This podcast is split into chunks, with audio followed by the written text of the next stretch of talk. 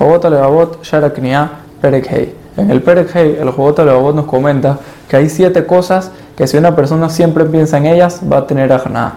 La quinta cosa es cuando una persona piensa en la grandeza de Hashem. Pensar en la grandeza de Hashem se puede de dos maneras. La primera manera es cuando una persona ve la grandeza de, los, de nuestros grandes sabios y su gran santidad. Cuando una persona ve eso y entiende de que los, los, sabios de las generaciones anteriores eran mucho más que ellos. Y no nada más eso, que esos sabios se aposternaban ante los ángeles que se le presentaban. Por ejemplo, Yoshua, que cuando se le presentó el ángel, se aposternó ante él. Entiende de que los ángeles eran mucho más grandes, que mucho más elevados que estos tzadikim. Pero, aún así, encontramos que los ángeles se aposternan ante Dios. Significa de que los ángeles todavía son mucho menor de que el nivel que está Dios. Así puede una persona entender un poco la grandeza que tiene Hashem.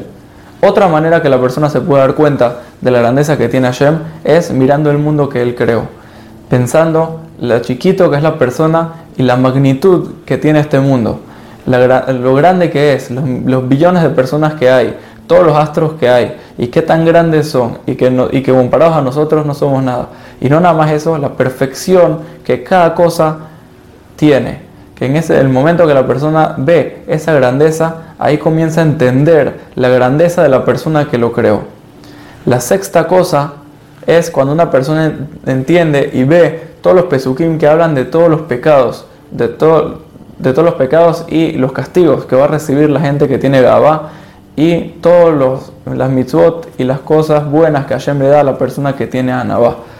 Y por último, la séptima cosa, que es cuando una persona ve que aunque sea una, las personas que tienen éxito en este mundo, también es algo temporal.